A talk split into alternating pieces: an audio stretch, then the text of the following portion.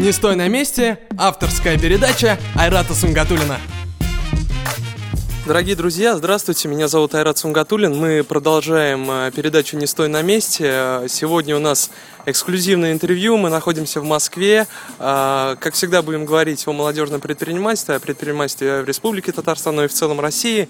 Сегодня у нас э, интересный гость, создатель крупнейшей сети хостелов в Москве, да я думаю и в России. Дань сейчас нам расскажет. Даниил Мишин. Дань, привет. Привет. А, спасибо, то, что ты согласился на интервью и так открыто как бы, э, согласился встретиться и обсудить э, проблемы молодежного предпринимательства. Дай, расскажи, э, какова ситуация у тебя сейчас, какими бизнесами ты владеешь и как ты вообще пришел в бизнес? Мой основной бизнес, и, пожалуй, единственный, это бизнес гостеприимства, хостелы, с недавнего времени гостиница – я строю сеть э, хостелов и сеть э, бюджетных гостиниц категории 3 звезды для бизнес-туристов. А, собственно, в настоящий момент у нас три хостела в Москве, четыре на Украине, а на Украине один в Перми. Но в ближайшее время мы, я думаю, что э, значительно расширимся. У нас будут новые объекты к концу этого года. И, в общем, будем развиваться, расширяться. По поводу того, как пришел, ты знаешь, э, пришел очень естественно. Э, впаривал в первых классах одноклассникам конфеты, значит, э, потом пилил елки, перепродавал. У меня была точка по приему черного металла, там, когда мне было 12 лет, мы там сидели э, с пистолетами в гараже. Спасибо сидели с пистолетами в гараже, принимали металл там от бомжей. Ну, в общем, много достаточно было разных попыток зарабатывать. Но вот там э, в раннем возрасте я понял то, что я хочу заниматься гостеприимством, хочу заниматься одним бизнесом, строить компанию с возможностью того, чтобы ее потом капитализировать, продать. Ну и, собственно, там вот уже как 8 лет занимаюсь бизнесом хостелов.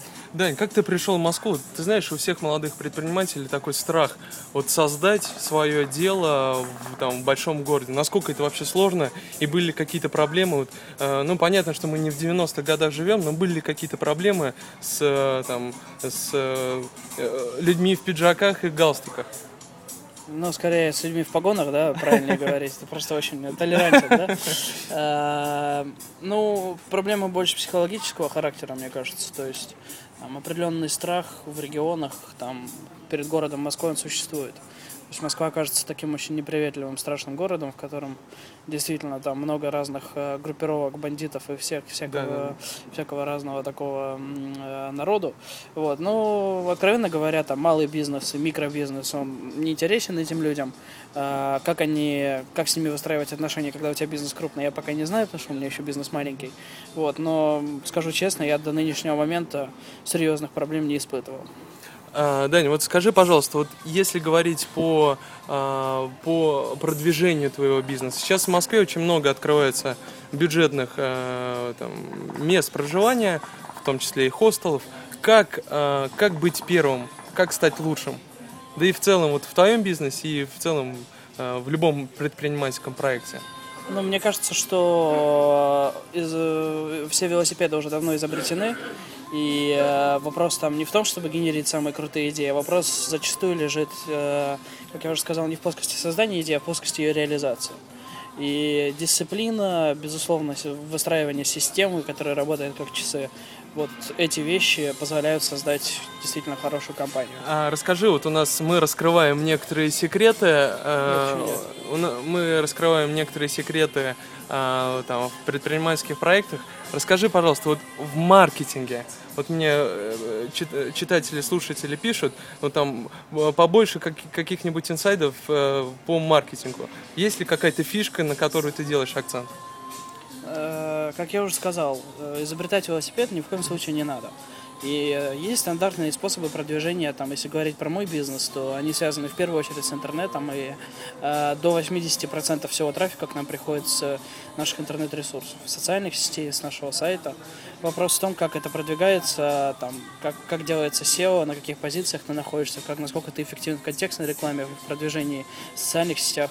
И там, какие инсайды? Ну, нельзя тут придумать инсайды. Uh-huh. Если человек хочет открыть свое дело, если он там хочет э, э, там, зайти в какую-то там сферу или нишу, то он просто смотрит, как это делают успешные, и делает то же самое, что и они, только более качественно. В своем одном из последних интервью, ну, как последних, я думаю, за последний год на «Эхо Москвы» ты говорил о том, что запускаешь какой-то очень интересный проект, но так и не раскрывал секреты. Расскажешь ли ты нашей передаче, какой секрет ты таил в этом разговоре? Ну, э, секрета большого нету, это новый бизнес, пока я еще о нем не готов говорить, потому что он еще не реализован.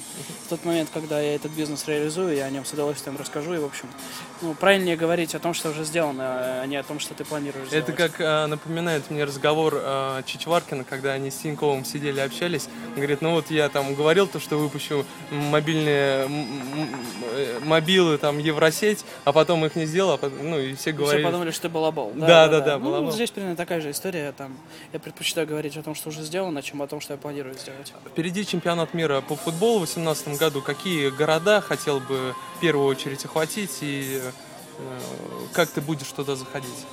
Ну, э, я не считаю то, что там, чемпионат мира это такая знаковая точка. Uh-huh. Это просто событие, которое кратковременно, которое там на определенный период времени совершенно незначительный, позволит, наверное, повысить экономические показатели. Э, есть определенные планы по развитию в регионах. Я не буду их, естественно, озвучивать, uh-huh. э, потому что, в общем, когда я там озвучивал, что мы выходим в Перми, у нас сразу же поднялись цены на аренду. После того, как мы там, об этом рассказали. Э, у нас около 40 городов, в которых мы хотим присутствовать. Есть определенные графики, как мы хотим развиваться, какие города более приоритетные, какие менее mm-hmm. приоритетные. Ну и, в общем, мы по этому графику планируем развиваться.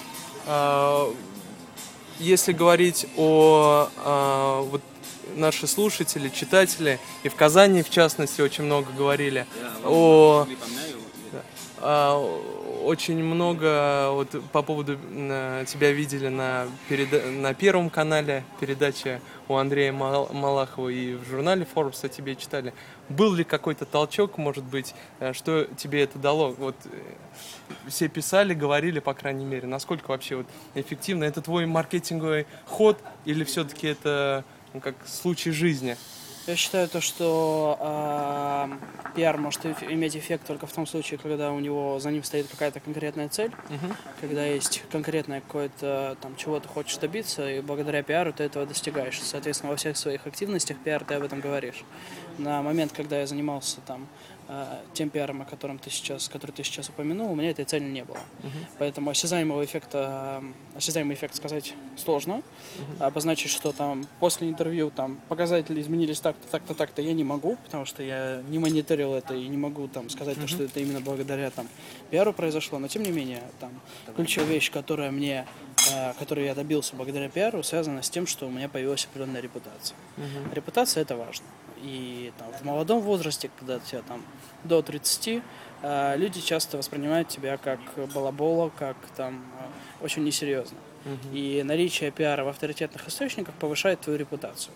Соответственно, тебе легче заходить в кабинет, тебе легче открывать двери, с тобой люди более охотно разговаривают. Угу. А, вот это, пожалуй, реальный эффект, осязаемый, который, который мне там нравится, и там, это того стоило, я могу сказать.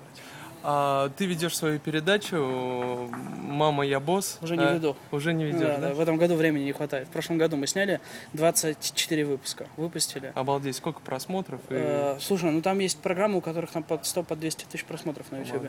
Вот. Но есть программы, у которых там 5 тысяч просмотров. Ну, на самом деле, вот я говорю, а, в частности в Казани, вот молодежная такая движуха предпринимателей, все время обсуждала и говорила о том, что вот есть, там реком... даже более, я скажу, рекомендовала просмотреть какие-то некоторые выпуски. Там были очень удачные выпуски, например, в одном из, один из выпусков был реально звездным.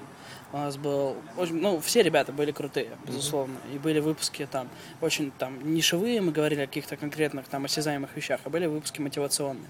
И у нас был один из выпусков, связанный с тем, как привлечь инвестиции. Туда пришел Оскар Хартман, э, компания CupiVip, который привлек самые крупные инвестиции в России, mm-hmm. да, там в IT. Значит, у нас был в этой передаче а, основатель сервиса Webinar.ru, у нас был в этой передаче, это все в один выпуск, а, значит, Кирилл Махаринский из Островок.ру, а, и еще в этот же момент был основатель Мегаплана Михаил mm-hmm. Смоленов. И э, это был реально крутой выпуск, который там огромное количество людей посмотрело, там он, он очень понравился, он был такой зажигательный. Но вообще выпуски были, выпуски были Тво- разные. Твои планы в медиа, в медиасфере, какую, может быть, Я новую передачу или Я всё? стараюсь любыми способами минимизировать свое время, которое я трачу сейчас на пиар. А, Дань, скажи, пожалуйста, а, ближайшая перспектива, ты как занимаешься хостелами, развитие хостела вообще в России, а, там, что будет с хостелами через 10 лет, как ты думаешь?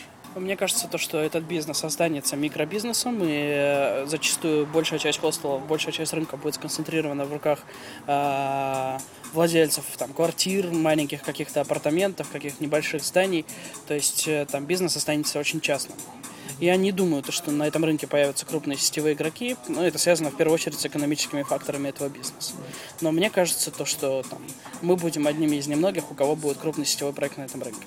Да, не буду тебя задерживать, буквально там в пару предложениях э, скажи напутствующие слова молодым предпринимателям, молодым ребятам, которые заканчивают там вуз, э, буквально, что бы ты им посоветовал э, тем людям, которые начинают стартовать в бизнесе? Я не очень люблю советовать, и мне не очень хорошо получается. Но если человек твердо решил то, что это для него, то, что предпринимательство это его история, это его стезя, то, э, в общем, я бы рекомендовал, наверное, меньше думать и больше делать. А, ну, это касается только тех людей, которые твердо приняли решение, что это для них. Потому что предпринимательство это очень непростой путь. Это путь, связанный с большим количеством ответственности, с большим количеством а, самоограничений. Вот, но это путь очень интересный, очень яркий. Это большое количество прекрасных знакомств, ну, в частности, Да, с да, тобой, да. А, значит, эм, непростой путь, но очень интересный. Поэтому, если человек решил, если человек твердо принял это решение, то тогда ему рекомендую меньше думать, больше делать, а, значит, более, больше пробовать, попробовать, может быть, в молодом возрасте максимальное количество разных бизнесов, разных ниш, чтобы понять, что его реально вдохновляет и ему нравится. Потому что самые несчастные люди – это те, которые занимаются нелюбимым делом. Это как э, из интервью э, с владельцем, э, основателем сети, майонеза, сети э, гипермаркетов Эссон, в том числе создателем майонеза Махеев, э, Барышевым Леонидом Анатольевичем. Он говорил о том, то, что старайтесь до 25 лет как больше, обан- ну, больше обанкротиться, упасть, потому что, как показывает физический э, ну, закон, э, чем больше э, э, масса тела и выше ты поднимаешься, тем больнее падать. Поэтому лучше в молодом возрасте там попробовать, еще раз попробовать. Вот. Ну, в общем, да, пока минимум ответственности, пока много свободного времени, много энергии, почему бы не попробовать себя в совершенно разных историях? Может быть, ты думаешь, что, что там, ты предполагаешь, что, что тебе интересны финансы, а на самом деле тебе интересно производство. Попробовав производство, может быть, ты подумаешь, что теперь я займусь услугами. То есть там твое максимальное количество проб, и, в общем, мне кажется, достаточно положительный опыт получается. У меня есть знакомые, которые разорялись, теряли свой бизнес и продолжали идти дальше, и, в общем, э, для них это было очень полезно. Ну, как говорил Брэнсон, там, к черту все, да, берись и делай. Наверное, да. Дорогие друзья, а, сегодня у нас в гостях был а, предприниматель, а, создатель крупнейшей сети хостелов BR Hostels Даниил Мишин. Даниил, спасибо за интервью. Тебе спасибо. Всем удачи. Дорогие друзья, увидимся с вами ровно через неделю. С вами был Айрат Сунгатуллин. Всего доброго. До новых встреч. Скачать наш подкаст можно на kazan24.ru. Отдельное спасибо студии звукозаписи «Регион 16» и компании «Аллен Групп».